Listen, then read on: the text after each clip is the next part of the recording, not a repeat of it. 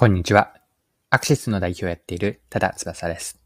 今回のテーマは、マーケティングの根幹にもあるたる選ばれる状況の作り方と、こんなテーマで掘り下げていきたいと思います。面白いと思ったあるタクシーアプリの施策を取り上げて、マーケティングに学べることを見ていきましょう。よかったら最後までぜひお付き合いください。よろしくお願いします。はい。この話は去年のことなんですが、2021年の9月に Go のアプリ機能にホテル配車機能が追加されました。Go というのは英語で GO と書くんですが、Go のアプリ機能にホテル配車機能が追加されたんです。でこのことについては、インプレスウォッチの記事で取り上げられていたので、記事から引用します。モビリティテクノロジーは、タクシーアプリ Go にホテル客室から QR コードでタクシーを呼べるホテル配車機能を追加。2021年9月から199ホテル、約4万室のホテル客室へ設置を開始した。はい。こちらがインプレスウォッチの2021年の9月8日の記事からの引用でした。この施策がうまいと思ったのは、アプリ内に機能を追加しただけではなくて、今の記事にあったようなホテルの客室に QR コードを置いたことにあるんです。ホテルの客室に設置された QR コードをスマートフォンで読み取ると、出発地が自動入力された配車アプリ Go の注文画面に飛ぶ仕組みです。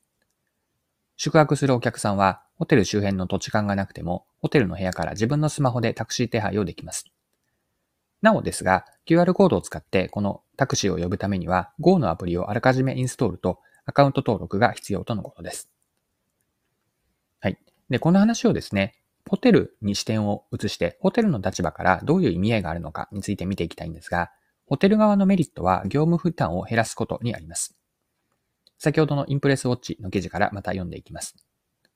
ホテルのフロントでは顧客サービスの一環としてタクシー手配を代理で行う場合があるが、移動が集中する朝の時間帯、チェックアウト業務と同じタイミングでタクシー手配が発生することで、フロント業務が圧迫されてしまう課題があった。はい、以上が記事です。一般的にはこのようにホテルからのタクシー手配には、ホテルのフランフロントに声ってかけますよね。しかし移動が集中する朝にチェックアウトで混雑混雑する時間帯と重なってしまうと、フロント業務が対応しきれずに宿泊客が待たされるなどの問題があったわけです。ホテルの部屋で宿泊客が自分でタクシーを手配できれば、ホテル業務の負担軽減になります。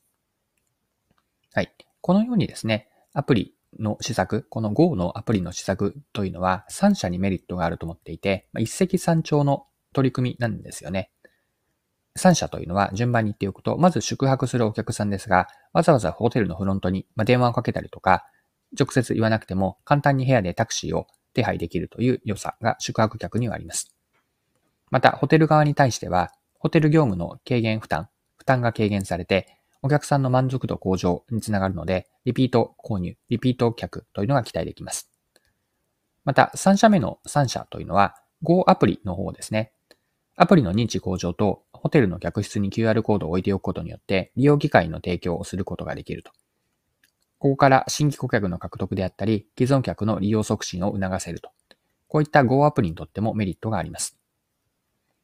はい。ではですね、今回のこの Go のアプリの事例から学べることを掘り下げていきましょう。前半でも少し触れたんですが、QR コードをホテルの客室に一つ一つ置いていったのがいいと思っています。宿泊客はホテルの部屋に入ってまず室内に何があるのかっていうのをチェックするはずです。その時に Go アプリの QR コードが置いてあれば、普通は置いていないので、まあ、興味を持ってもらえるのかなと。Go アプリを使ったことがなくてもタクシーを呼びたいと思っている人ならアプリをインストールしてくれることが期待できます。また、すでに Go のアプリを登録してスマホに入っている人にとっては他のタクシー手配方法ですね。具体的には、フロントに頼むというところもあるんですが、そうではなくて、この Go を使ってもらえるわけです。で、ホテルからの移動にはタクシーって使われやすいと思うんです。QR コードを客室に置いておけば、宿泊客がタクシーを使いたい場面で、まあ、ちょうどいい感じで自社サービスの利用が提案できるわけです。使われるであろう利用シーンにおいて、先回りして存在感を高めておくことで、自分たちが選ばれる可能性が高くなるんです。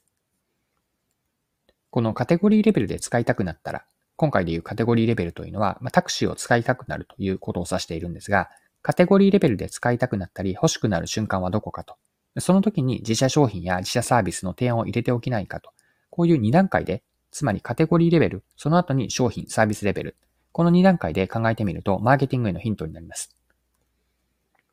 マーケティングの専門用語でこれを表現するなら、カテゴリーエントリーポイントという表現があるんですが、カテゴリーエントリーポイントという、今回で言うとタクシーを使う場面ですね。この時に自社商品、自社サービスが選ばれる状況を意図的に作りに行く。これはマーケティングのすごく本質的なところかなと思ったので、今回はいい事例と思って取り上げました。はい、そろそろクロージングです。今回はタクシーアプリの Go の施策を取り上げて、マーケティングに学べることを見てきました。最後に学びのところ振り返ってまとめておきましょう。一言で言うと、利用シーンで選ばれる状況をしっかりと作りに行こうと。これを学びと捉えるんですが、使われるであろう利用シーンにおいて、先回りして自分たちの存在感を高めておく。そうすると自分たちが選ばれる可能性が高くなります。もう少し解像度を高く表現をすると、カテゴリーレベルでまず使いたくなる瞬間はいつなんだろうか。その時に自社商品、自社サービスの提案を入れておけないか。このようなカテゴリーレベル、次に商品レベルという2段階で選ばれる理由を作りに行く。こういう設計をしていくといいと思っています。はい。今回も貴重なお時間を使って最後までお付き合いいただきありがとうございました。それでは今日も素敵な一日にしていきましょう。